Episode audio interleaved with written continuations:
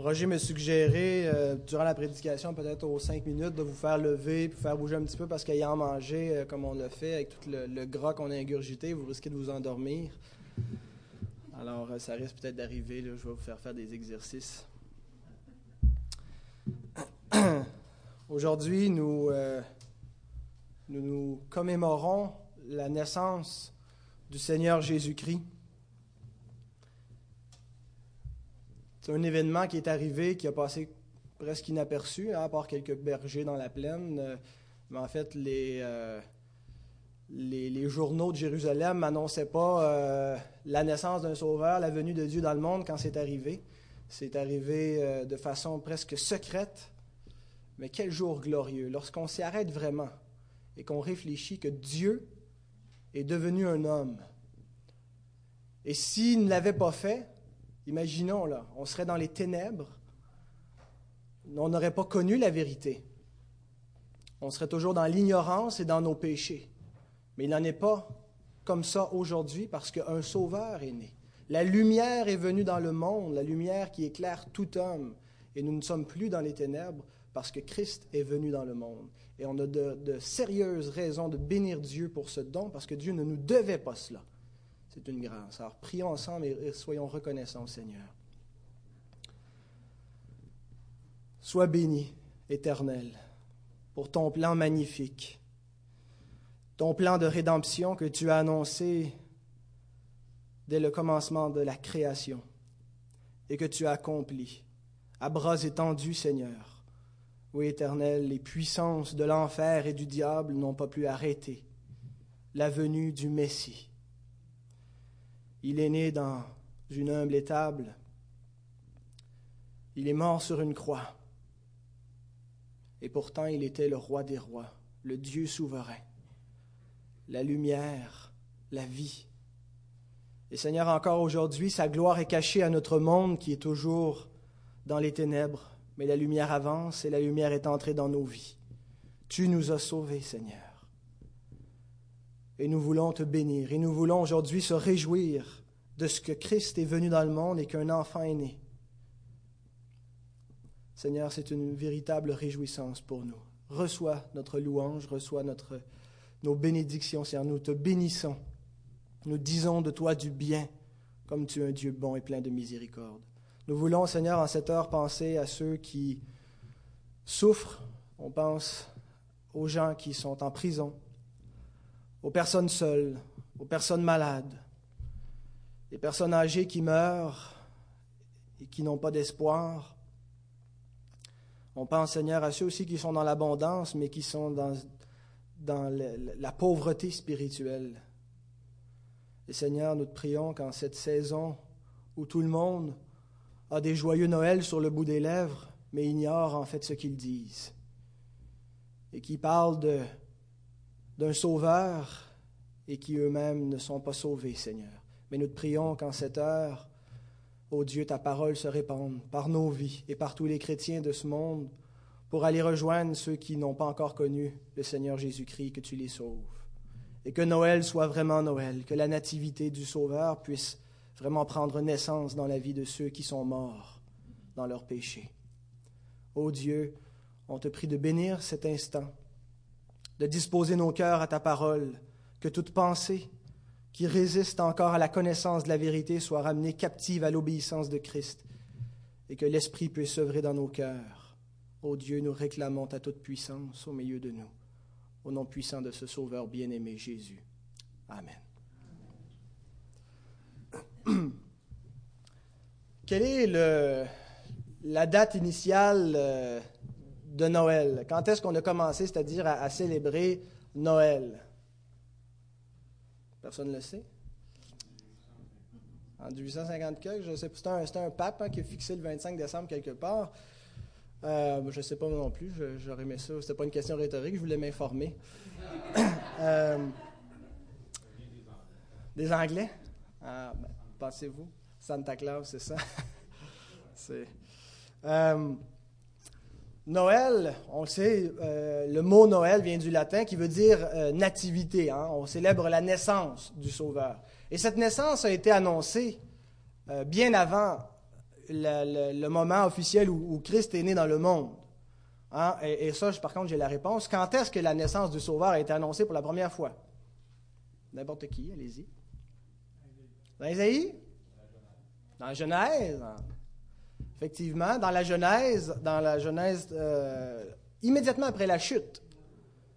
Immédiatement après que l'homme ait péché, c'est pas grave, le Roger, on le sait que tu le sais quand même.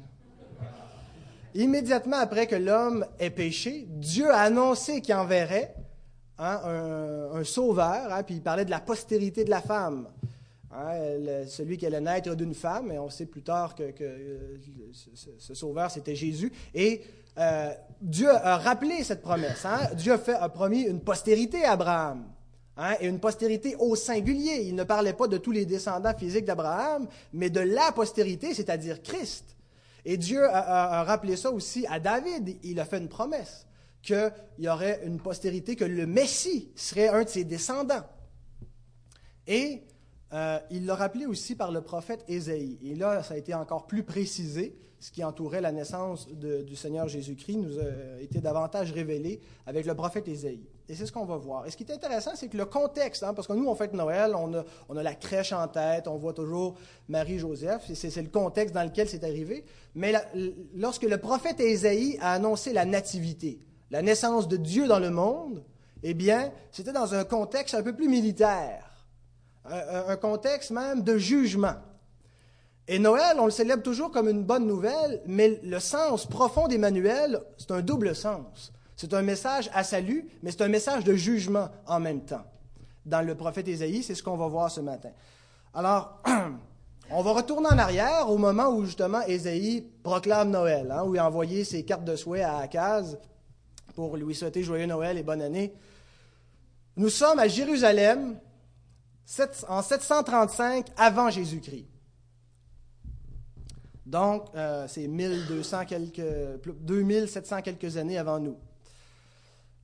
Et le royaume d'Israël est séparé en deux. Hein. on sait, il y a Juda au sud et Israël au nord. Il y a eu une division après, Salomon. Et là, le royaume de Juda est gouverné par le roi Akaz, qui règne à Jérusalem. Et le royaume est dans l'angoisse, parce qu'il y a une rumeur qu'il y a deux nations qui se sont mises ensemble pour attaquer Jérusalem. Le, il y a une coalition entre le roi de Syrie, qui est le, roi Retzin, qui siège à Damas, et le roi Péka, qui est le roi d'Israël au nord, qui siège à Samarie. Et les deux se sont mis ensemble pour attaquer Akaz à Jérusalem. Alors là, tout le, royaume de Juda, tout Jérusalem est dans les mois, dans l'angoisse, on panique, on va se faire attaquer, hein, on n'aura pas le temps de développer les cadeaux de Noël, puis ça, ça y est. Pourquoi est-ce que Péka et Retzin voulaient attaquer Akaz et le royaume euh, de, Juda? En fait, c'est que les deux, leur idée première était d'attaquer l'Assyrie. Pas la, Syrie, L-A, espace Syrie, mais l'Assyrie, euh, Assyrie comme les Assyriens, le royaume des Assyriens. Euh, la Syrie était la puissance montante, était vraiment de plus en plus une menace dans tout le Proche-Orient. Et on craignait leur, leur, euh, leur méthode militaire. C'était un peuple, hein, on n'y allait pas avec le dos de la cuillère. Hein, c'était, pas l'ONU, c'était pas une guerre euh, protectrice où on fait juste se défendre puis à, coup de Kleenex. C'était barbare, c'était violent, quand, on rentrait, on mettait à, feu et à sang et, on, violait, c'était une torture. Et puis après ça, on, disséminait les peuples, on les dispersait pour s'assurer qu'il n'y ait, pas personne qui, puisse euh, se reconstituer pour se rebeller. On se met du sel dans les champs pour les rendre infertiles, et ainsi de suite. Alors là, on craignait que, parce que la Syrie prenait du, du territoire de plus en plus, c'était des guerres territoriales. Alors, les deux royaumes au nord veulent se mettre ensemble pour attaquer la Syrie. Et ils ont demandé à Akaz de se mettre avec lui. Ils ont dit Écoute, Akaz, nous autres, on veut aller planter Tiglat-Pileser. Tiglat-Pileser, c'est le roi d'Assyrie qui siège à, Ninive. Ils dit On veut se mettre ensemble, puis on va aller lui péter la gueule. Veux-tu venir avec nous? Mais Akaz refuse. Il ne veut pas embarquer dans leur affaire. Fait ils se sont dit OK, too bad for you, ce qu'on va faire, on va attaquer Jérusalem, on va tasser Akaz de là, puis on va mettre un autre roi à sa place qui, lui, va embarquer avec nous, puis il va envoyer les armées de Jérusalem avec nous pour attaquer la Syrie. Fait que ça, c'est leur mobile. Alors là, c'est l'angoisse, c'est la panique dans Jérusalem. Tout le monde attend le, moment et euh, hein, on n'est pas, c'est pas la fête. Mais l'enjeu véritable, c'est que quelques siècles auparavant, ou peut-être pas quelques siècles, mais en tout cas au moins un siècle, Dieu a fait une promesse à David. Il lui a promis qu'il y aurait toujours un descendant, un de ses descendants qui serait sur le trône. Et actuellement, le descendant légitime du trône d'Israël, c'est Akaz. Alors si euh, les deux rois au nord, la coalition entre, les, Israélites et les Syriens, fonctionne, eh bien, la parole de l'Éternel vient d'être ruinée. Parce qu'ils vont avoir réussi à détrôner le descendant de David. Alors, ah, c'est la panique. Et qui plus est, Dieu a promis à David que le Messie viendrait de sa lignée à lui. Alors, si on réussit à renverser la lignée davidique, eh bien, on vient à quelque sorte de court-circuiter la promesse messianique. Alors là, d'un côté, les, incroyants, ils paniquent parce qu'ils ont peur de, se faire euh, massacrer, mais même les fidèles, ils ont peur parce que là, la parole de l'Éternel est éprouvée. Et s'ils réussissent leur coup, si vraiment ils réussissent à remplacer Akaz puis mettre celui qui propose de, mettre à sa place, eh bien Israël va être en quelque sorte relégué au rang d'une nation tout à fait ordinaire. Parce que si Dieu n'a pas une protection surnaturelle pour euh, accomplir sa parole, Israël est comme les autres nations. Israël n'a plus un statut particulier, privilégié parmi les autres nations. Israël est comme toutes les autres, peut autant de se faire planter que les autres. Ça ne dépend pas de Dieu, ça dépend des tactiques militaires et de la, puissance qu'on a de notre côté. Et si l'espérance messianique s'éteint, ben Israël ne survivra pas. On sait qu'Israël, c'est un tout petit État et il va être entouré d'immenses empires, beaucoup plus grands que lui, à de nombreuses fois. Alors, sans l'espérance messianique, si vraiment euh, les, ennemis réussissent à, éteindre cette espérance-là, c'est sûr que le royaume d'Israël s'éteint, va se diluer dans le Proche-Orient. Alors, Dieu, avant que Akaz fasse ses plans, lui envoie immédiatement le prophète Ésaïe pour lui dire ce qu'on va lire. Ésaïe 7.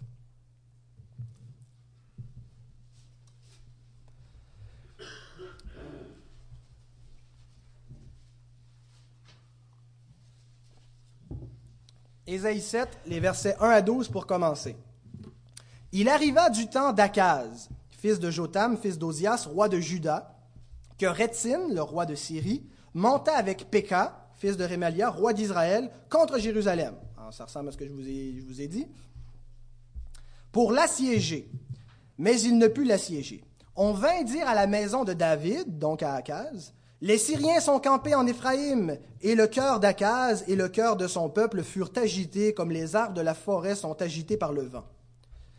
Alors l'Éternel dit à Ésaïe, Va à la rencontre d'Akaz, toi et Shear Jashoub, ton fils, vers l'extrémité de l'aqueduc de l'étang supérieur sur la route du champ du Foulon, et dis-lui, Sois tranquille, ne crains rien et que ton cœur ne s'alarme pas devant ces deux bouts de tison fumant, devant la colère de Rétine et de la Syrie et du fils de Rémalia, de ce que la Syrie médite du mal contre toi, de ce qu'Éphraïm et le fils de Rémalia disent, montons contre Juda, assiégeons la ville et battons-la en brèche, et proclamons-y pour roi le fils de Tabéel.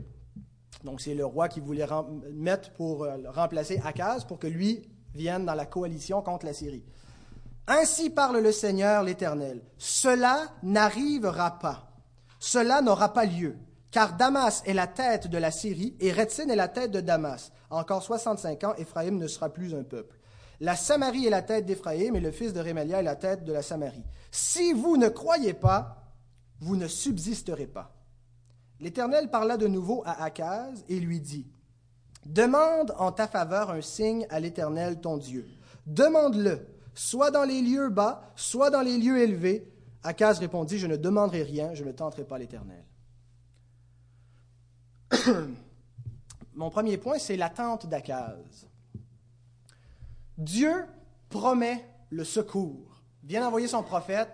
Akaz, calme tes nerfs. Ils veulent t'attaquer, ça ne marchera pas je vais te protéger. C'est ce que Dieu a comme message. Hein. Et la raison que Dieu, pour laquelle Dieu promet ce secours, est-ce que c'est parce que Akaz était un, roi pieux et bon?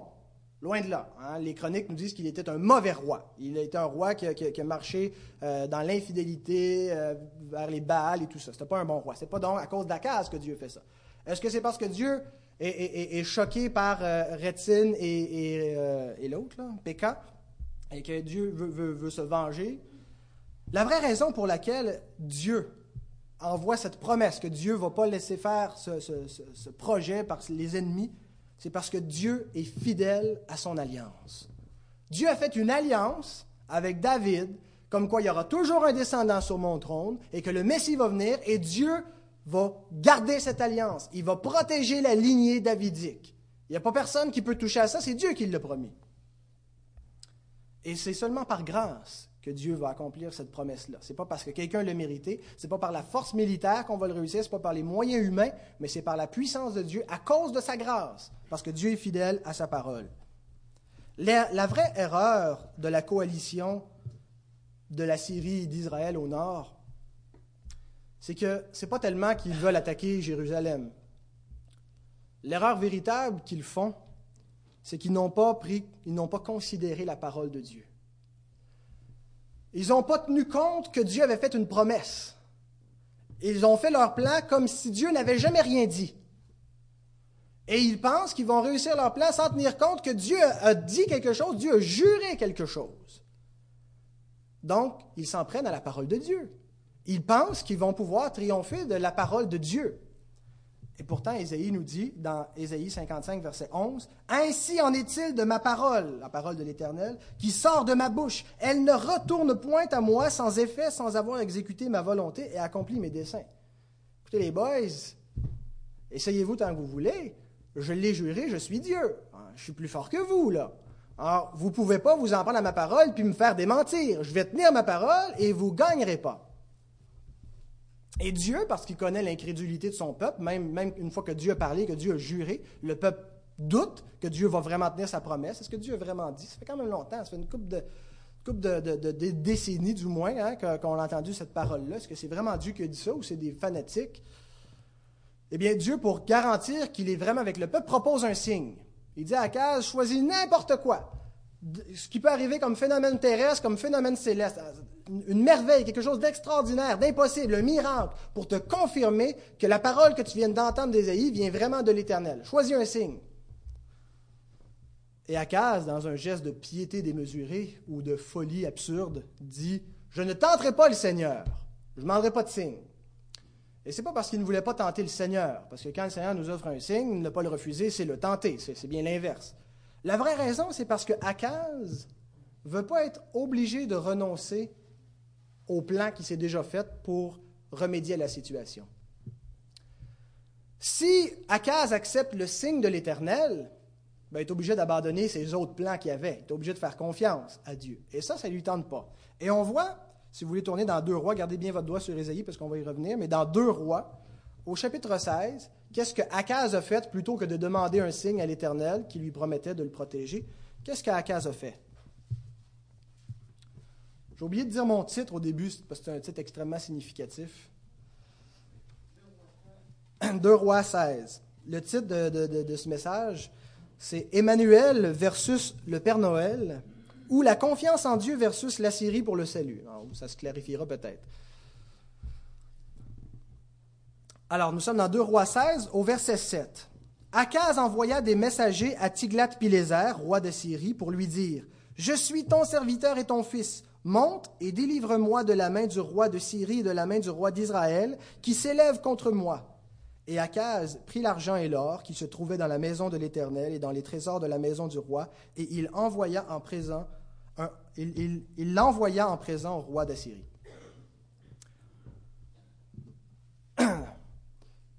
Les, deux rois, le roi de Damas et le roi d'Israël, le roi de Samarie, veulent se mettre contre la Syrie avec Akaz, et Akaz, lui, a fait exactement l'inverse. Il dit, vous voulez que je me révolte contre le, roi d'Assyrie, qui, qui, est tout puissant, eh bien, je vais aller lui demander son aide pour vous battre.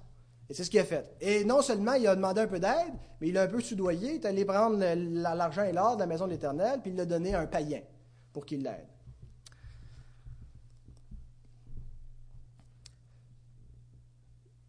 La politique d'Akaz est une politique pro-assyrienne. Et à ses yeux, ça lui semble beaucoup plus sûr, beaucoup plus rassurant, hein, euh, beaucoup plus euh, concret, tangible, raisonnable d'aller demander de l'aide à une puissance militaire qui peut changer de quoi, que plutôt que de se fier à, la parole d'Ésaïe qui, écoute, c'est risqué un petit peu là.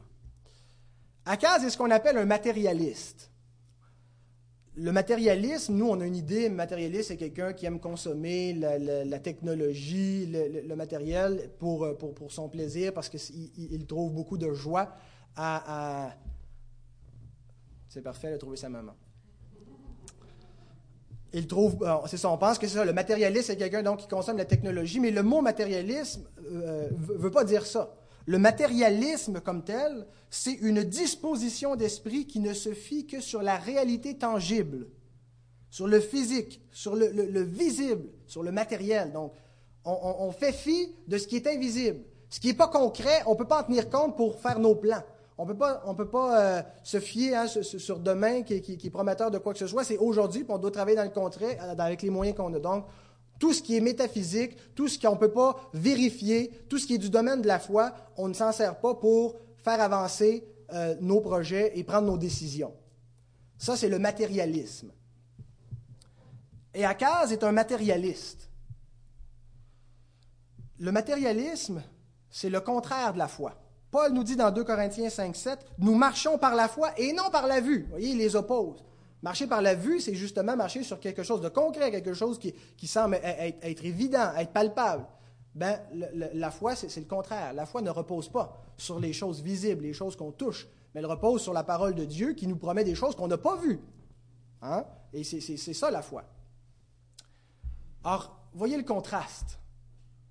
On a un vieux débile qui s'appelle Ésaïe, qui se pointe, hein? un prophète un peu excentrique, chauvin, hein, qui, est comme euh, un, nationaliste, un patriotique, mais, mais euh, à outrance, yaviste, hein, qu'il il, il, est du parti de, de, Yahvé, il, parce que tout le monde n'était pas religieux en Israël. Hein, il, y avait, il, y avait, presque des athées. Et là, on a, on a de ce côté-là, donc, ce, gars-là qui s'en vient et qui nous rappelle, écoute, le prophète Nathan a promis que Dieu bénirait la, lignée de David. Tu ne peux pas prendre des décisions qui ne tiennent pas compte de ça. Tu dois te fier sur cette parole-là. Et de l'autre côté, on a quelque chose de beaucoup plus sûr. On a la Syrie, une puissance militaire, des milliers de chars, des soldats armés jusqu'aux dents qui peuvent nous aider. Alors, qu'est-ce qu'on prend? On prend la parole de Tikkun, Ésaïe, ou on s'en va vers la Syrie, qui est Hein, euh, concrètement un, peu plus efficace pour euh, renverser une puissance militaire qui veut s'attaquer à nous. On voit la différence entre le matérialisme et la foi. Alors, qu'est-ce qui est plus concret? Qu'est-ce qui est plus convenable dans cette situation? Hein? Qu'est-ce qui est plus raisonnable quand vient le temps de prendre ce genre de décision-là? Qu'est-ce que les citoyens de Jérusalem s'attendent de leur roi? Hein? Pour Akaz, écoutez la promesse que Ésaïe lui rappelle, ça serait du suicide. Je vais attendre les bras croisés, que Dieu fasse de quoi? Hein? Je vais me fier sur une vieille promesse qu'on n'est même pas sûr, ça fait, des siècles que ça a été, dit, et on, va se faire manger à l'insulte d'eau, et, plus que ça, on va se faire détruire. No way. Je vais prendre ça en main, hein? il faut, il faut, faut, on niaise pas avec le pote, puis on va, euh, on va s'équiper comme il faut, on va faire les alliances qu'il faut faire, quitte à aller voir les païens qui sont un peu différents, on va les accepter, puis on va euh, renverser la menace. Or, le Seigneur va répondre à Akaz. Vous êtes toujours dans Ésaïe, on va lire la dernière portion du passage, les versets 13 à 17. Ah, c'est le deuxième point, le signe de l'Éternel pour la maison de David. Ésaïe dit alors, Écoutez donc, maison de David. Est-ce trop peu pour vous de lasser la patience des hommes que vous lassiez encore celle de mon Dieu? C'est pourquoi le Seigneur lui-même vous donnera un signe. Voici la jeune fille, et on pourrait, je vous l'assure, dire la Vierge. La Vierge deviendra enceinte, elle enfantera un fils, et elle lui donnera le nom d'Emmanuel, Il mangera de la crème et du miel jusqu'à ce qu'il sache rejeter le mal et choisir le bien. Mais avant que l'enfant sache rejeter le mal et choisir le bien, le pays dont tu crains les deux rois sera abandonné. Verset 17. L'Éternel fera venir sur toi, sur ton peuple et sur la maison de ton père des jours tels qu'il n'y en a point eu depuis le jour où Éphraïm s'est séparé de Juda, le roi d'Assyrie. Akaz ne veut pas avoir de signe? Parfait. Le Seigneur dit, je vais t'en donner un quand même. Tu ne veux pas le choisir? Je vais le choisir, moi. Et le Seigneur lui annonce un signe assez prodigieux. Mais dans ce signe, ce que le Seigneur veut lui, lui rappeler, c'est que la politique d'Akaz, Ésaïe vient avec un plan de rechange. Il ne vient pas juste lui dire euh, Fais pas ce que tu t'apprêtais à faire. Il vient avec un plan de rechange, tout à fait concret. Peut-être pas pour un matérialiste, mais un vrai plan de rechange. Et c'est quoi ce plan de rechange? Akaz, tu dois prendre au sérieux l'alliance. Tu ne prends pas au sérieux l'alliance du tout. Les décisions politiques que tu prends font complètement fi de cette alliance. Tu ne tiens pas compte de la nature du peuple que nous sommes. On n'est pas un peuple comme les autres. On est un peuple qui a reçu les oracles de Dieu, qui a vu la puissance de Dieu. On est la nation par laquelle Dieu se révèle et toutes les décisions que tu prends ne tiennent pas compte de ces données-là. Tu dois prendre au sérieux l'alliance, Akaz. Et lui, il lui répète au verset 9, si vous ne croyez pas, hein, si vous ne croyez pas à l'alliance, vous ne subsisterez pas. Impossible. Croire, ça veut dire quoi? Ça veut dire prendre des mesures conséquentes avec ce qu'on dit croire. Tu crois l'alliance? Alors prends des, moyens qui ne sont pas contraires à l'alliance. Quand tu vas vers la Syrie pour lui demander de l'aide, c'est contraire à l'alliance. Tu fais une alliance avec un peuple païen, avec des faux dieux pour te venir en aide alors que tu as le vrai Dieu d'Israël qui t'a juré fidélité et qui va te protéger et tu fais complètement fi, tu ne crois pas. Peu importe ce que tu dis, tu, prétends croire, tu n'es pas un croyant à case. Et il lui annonce ce signe, la Vierge deviendra enceinte. C'est, vous en conviendrez, je l'espère, quand même prodigieux. Dans le passé, on a vu des femmes stériles qui tombaient enceintes après que Dieu était, était revenu, mais là qu'une vierge tombe enceinte, on n'en voit pas tous les jours. Et à ma connaissance, euh, dans l'histoire, on n'en a, enregistré qu'une seule. C'est impossible pour les hommes d'accomplir un tel signe. C'est impossible pour un homme, hein, si, Dieu avait tout simplement dit, écoute, euh, ta femme va tomber enceinte, ben, il, aurait pu s'en charger lui-même. Mais qu'une vierge tombe enceinte, aucun homme ne peut faire se produire. Il faut, vraiment que ça vienne de Dieu. Alors ça, ça sera le signe. Et, c'est ce, que, Luc rappelle, si on lit dans, que c'est impossible pour les hommes. Luc 1, le verset 36-37, quand l'ange va annoncer à Marie euh, qu'elle tombera enceinte, il lui dit, Voici, Élisabeth, ta parente, a conçu, elle aussi, un fils en sa vieillesse, et elle qui était appelée stérile est dans son sixième mois, car rien n'est impossible à Dieu. Il veut souligner que justement, c'était radicalement impossible pour un homme d'accomplir le signe que l'Éternel annonce, mais ce n'est pas impossible pour Dieu. La Vierge deviendra enceinte. Et là, il annonce, il y a des titres qui vont avec l'enfant, parce que c'est un signe que la Vierge soit enceinte, mais ce qui nous intéresse, c'est l'enfant dont elle va accoucher. Et là, il nous dit qu'il s'appelle Emmanuel, avec nous Dieu. C'est ce que veut dire le nom Emmanuel. Dieu viendra avec nous au travers de la naissance de cet enfant. Et plus tard, il nous parle encore de cet enfant, Ésaïe, chapitre 9, verset 6, il nous donne des titres que cet enfant-là porte. Il l'appelle admirable conseiller, Dieu puissant, Père éternel, Prince de la paix. Écoutez, quand Dieu annonce de telles choses sur un individu qui, qui va naître, on peut s'attendre à beaucoup. Il ne s'agit pas d'un simple homme qui va venir. Père éternel, Dieu puissant, Dieu va venir dans le monde. Voyez le contraste entre ce que Akaz se propose et ce que, Dieu promet. Akaz veut un arsenal. Hein? Il veut rien de moins que l'armée de la Syrie. Hein? Des, centaines de chars, des soldats armés, et on va le, sacrer la frousse, et plus que ça, on va les détruire, eux qui voulaient nous détruire. Et Dieu lui propose tout simplement une vierge qui va tomber enceinte et un enfant va naître. À vue humaine, vous conviendrez que ce n'est pas euh, ce qui est le plus terrifiant. Et pourtant, c'est avec ça que Dieu va renverser la puissance qui tient son peuple captif dans les ténèbres. Cette même promesse est celle, comme je le disais au début, que Dieu avait promis dans Genèse 3.15, que Dieu avait rappelé à Abraham, que Dieu a promis à Moïse, que Dieu a promis à David. Mais quel lien est-ce que un enfant qui va naître 735 ans plus tard, et ça c'est le signe que Dieu va garder la lignée davidique actuellement et qui va sauver le peuple qui est dans la tourmente?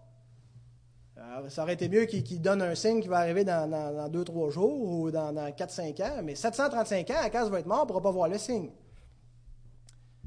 Eh bien, si vraiment le signe de Dieu arrive, forcément, obligatoirement, il faut que le royaume de Juda, il faut que Jérusalem ait été sauvé.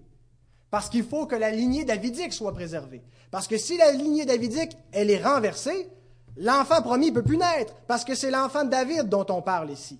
Alors, ce que Dieu est en train de dire, le signe, quand il va arriver, toi, tu vas déjà être mort. De toute façon, il ne parle plus à Akaz, il parle à, tout le royaume de Juda. Hein, si vous lisez, au début, il demandait à Akaz de prendre un signe. Il dit, tu n'en veux pas, mais on va donner un pour toute la nation et pour tous ceux qui croiront après. Et le signe s'est accompli. Nous qui, vivons dans les derniers jours, nous l'avons bien vu. Hein, et les apôtres qui vivaient dans les derniers jours aussi ont eu connaissance de ces choses-là. C'est ce que nous disait le prophète Daniel. Ceux, qui vivront dans, les derniers temps comprendront ces choses-là. Ésaïe, qu'est-ce qu'il a compris du signe? Compris peut-être quelque chose de restreint, mais tous ceux qui, sont venus après l'accomplissement du signe ont vu que Dieu avait été fidèle à sa promesse, qu'il a gardé la lignée davidique et qu'effectivement, pour faire ça, il a fallu qu'il protège Jérusalem contre les, les, ennemis du Nord et il a sauvé le royaume. C'est ce que Dieu a fait. Mais il lui a bien dit pourtant, avant que s'accomplisse le signe, les deux rois que tu crains disparaîtront. Avant que vienne l'enfant, Hein, qui va manger de la crème, qui va boire, qui, va boire de la crème, va manger, va manger de la crème, manger du miel, et qui va discerner le bien et le mal. Avant que ça arrive, avant qu'Emmanuel vienne, je vais rétablir la situation dans Judas. Emmanuel, l'enfant promis, Dieu avec nous, est un signe de bénédiction pour les croyants, pour ceux qui, croient à l'alliance, qui croient que la parole de Dieu est vraie et qui s'attendent à son accomplissement, mais est un signe de malédiction pour ceux comme, qui, comme Akaz, ont rejeté l'alliance, pour les incrédules. La bénédiction est venue parce qu'effectivement, Damas, donc la capitale de la Syrie, a été détruite en 735, un an plus tard. Et Samarie, la capitale du royaume d'Israël au nord, a été détruite en 725, dix ans plus tard. Et ni une des deux nations n'existe plus aujourd'hui. À partir de ce moment-là, elles ont complètement disparu de la carte. Hein, les, deux nations d'Israël, Israël qui s'est scindé en deux, ben, euh, le royaume d'Israël n'a pas subsisté. Il y a juste Juda qui a subsisté. Et Dieu a vraiment sauvé la lignée messianique, a sauvé la, descendance de David, et le Messie est né. Dieu a gardé sa promesse. Le signe s'est accompli. Alors, ah, c'est une extrême bénédiction il y avait une coalition qu'on appelle la coalition syro-éphraïmite, les Syriens et, les, Éphraïmites, Israël qui voulaient se mettre contre Juda, qui n'était pas une, si grosse menace comparativement à tous les empires qui ont existé. Mais non seulement Dieu a-t-il sauvé la lignée de David de ces, de ces, de ces ennemis-là, mais après que euh, ces ennemis-là soient disparus, il y a eu d'autres ennemis. Il y a eu la Syrie, une immense puissance qui a, été... Qui une menace pour Israël, et Dieu a sauvé encore le petit État d'Israël qui était infime comparativement à la Syrie. Et après la Syrie, il y a eu Babylone. Et Dieu a gardé encore la lignée davidique. Et Babylone a disparu de la map. Après ça, il y a eu les Mèdes et les Perses, qui étaient encore un plus grand royaume. Et eux ont disparu et Dieu a encore gardé la lignée davidique. Et après ça, il y a eu les Grecs, un immense empire. Et ils n'ont pas survécu à la lignée davidique. Et finalement, il y a eu les Romains, qui ont disparu eux aussi et la lignée davidique est restée. C'était infime à vue humaine. Il y avait toutes les raisons au monde pour que cette promesse disparaisse, qu'elle soit enterrée. Il y avait des immenses empires qui pouvaient la détruire, et pourtant Dieu a gardé sa promesse. Une petite lignée, le, rejeton de la postérité d'Isaïe, le père de David, et Christ est né. Dieu a gardé sa promesse. Il a vaincu tous les empires du monde. Quelle bénédiction! le, diable, avec ses, fléaux, avec sa puissance, n'a jamais pu empêcher la venue de Dieu dans le monde, n'a jamais pu éteindre cette lignée-là. Il n'a pas été capable. Mais en même temps, le signe d'Emmanuel est une malédiction. Parce qu'il y en a qui ont rejeté cette alliance. D'abord, c'est un signe de jugement pour Akaz. Parce qu'Akaz ne sera pas le père de l'enfant. Parce que l'enfant n'a pas de père. Il va naître d'une vierge. Alors il est en train de lui dire, ça ne sera pas toi qui vas délivrer le royaume de, Juda, et ça ne sera pas toi non plus, ça ne sera pas ton fils après toi. Parce que l'enfant hein, est un don de Dieu, il n'a pas de père, il y, a, un jugement sur Akaz. Mais encore plus précisément, au verset 17, si vous êtes toujours dans Ésaïe, on lit L'Éternel fera venir sur toi, sur ton peuple et sur la maison de ton père des jours tels qu'il n'y en a point eu. Et là, il ne parle pas d'une bénédiction. Depuis le jour où Éphraïm s'est séparé de Juda, qu'est-ce qui va faire venir? Le roi d'Assyrie. Le verset 17 est une menace, c'est un jugement que Dieu annonce à Akaz et au royaume de Juda qui n'a pas cru à la promesse. il dit celui sur qui tu t'appuyais, le roi d'Assyrie en qui tu avais confiance, il nous dit en Ésaïe 10, verset 5, il, est, il va être le bâton de ma colère. Le bâton sur lequel tu t'appuies va devenir le bâton avec lequel je vais te frapper et je vais te juger parce que tu t'es confié dans la Syrie plutôt que de te confier en Dieu seul qui pouvait te sauver.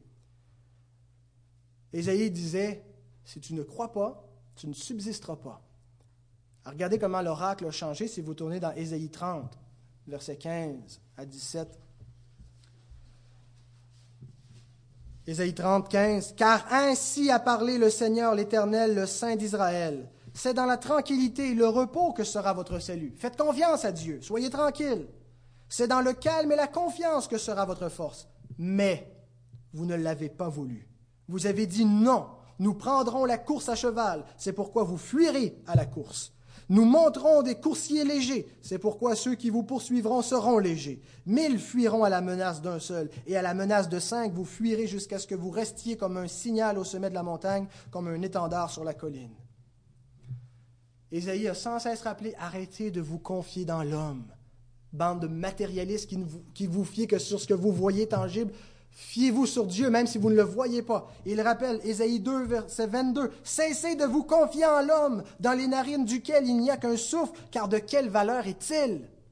Et il répète, Ésaïe 31, verset 1 et verset 3, Malheur à ceux qui descendent en Égypte pour avoir du secours, qui s'appuient sur des chevaux et se fient à la multitude des chars et à la force des cavaliers, mais qui ne regardent pas vers le Saint d'Israël et ne recherchent pas l'Éternel.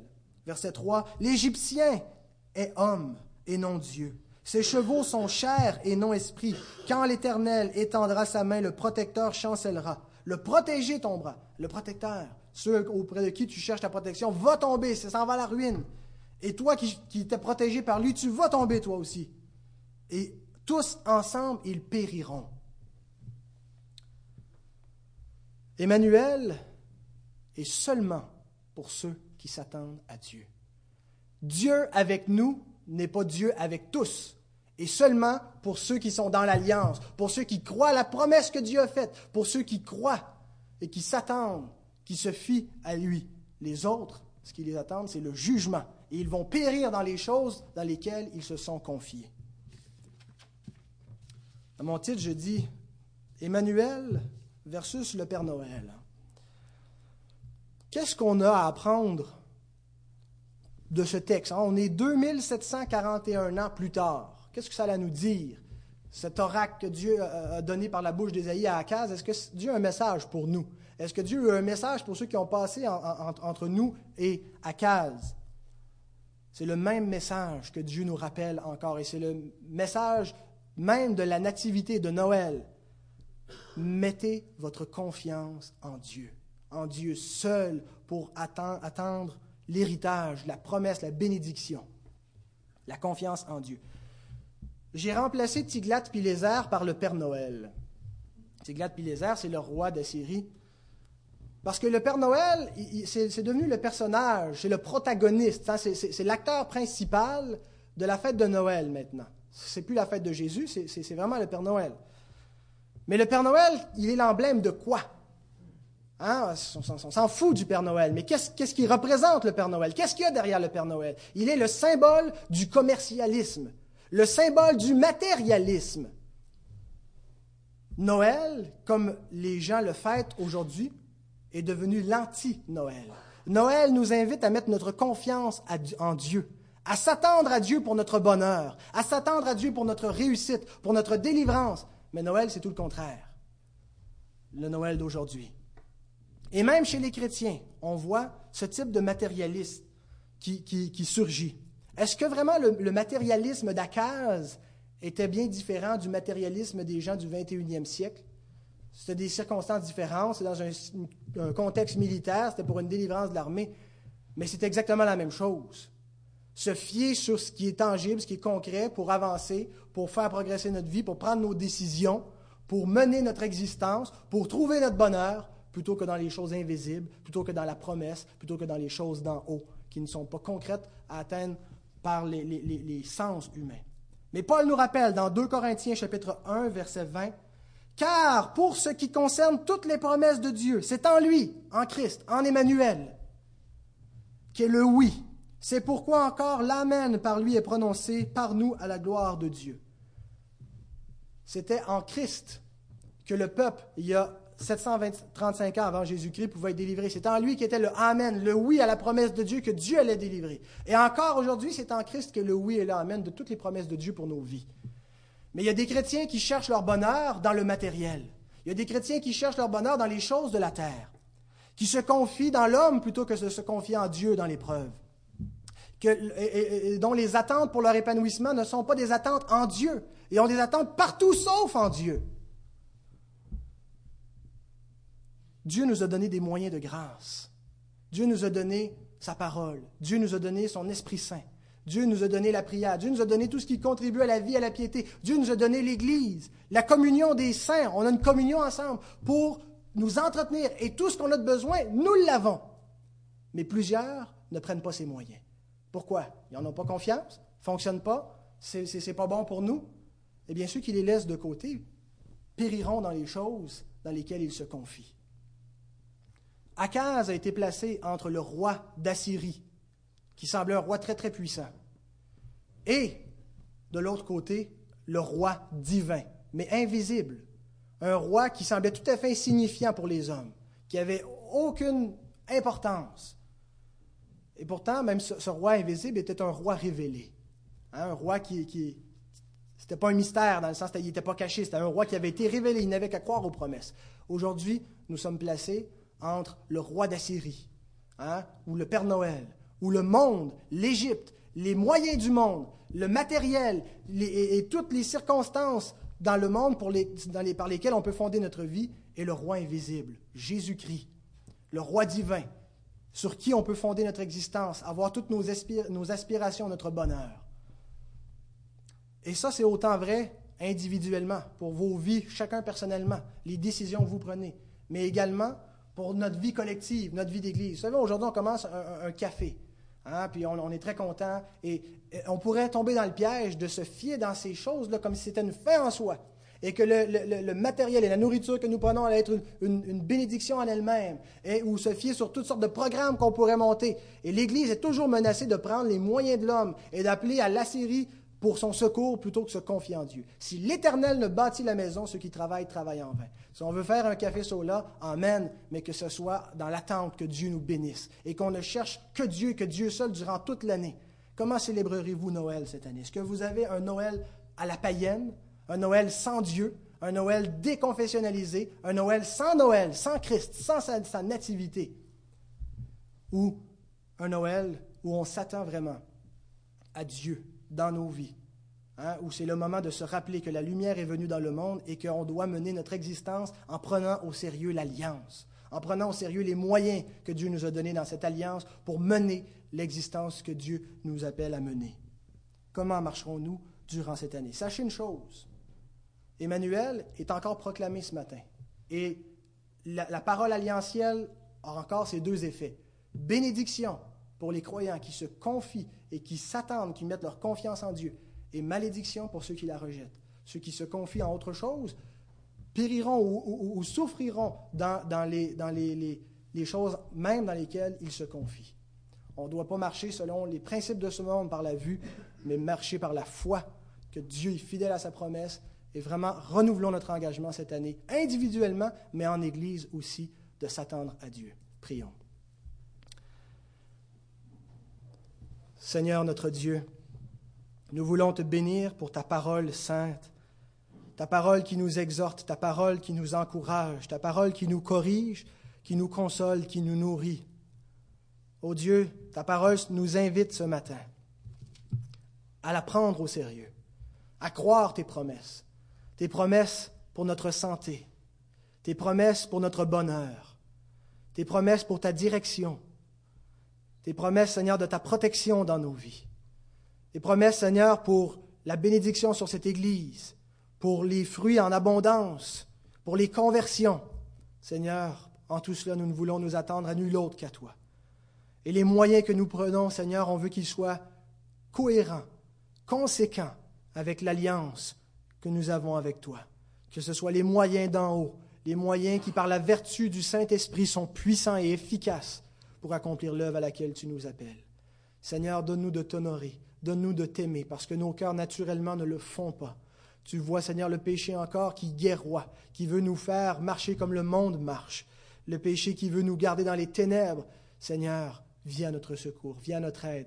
Enlève notre incrédulité, Seigneur, qui s'enracine dans nos cœurs et dépose le géant de la foi, qui puisse grandir en voyant Emmanuel dans nos vies, en voyant ta présence. Ô Dieu, nous nous attendons à toi, à toi seul. En Christ Jésus, nous le réclamons. Amen.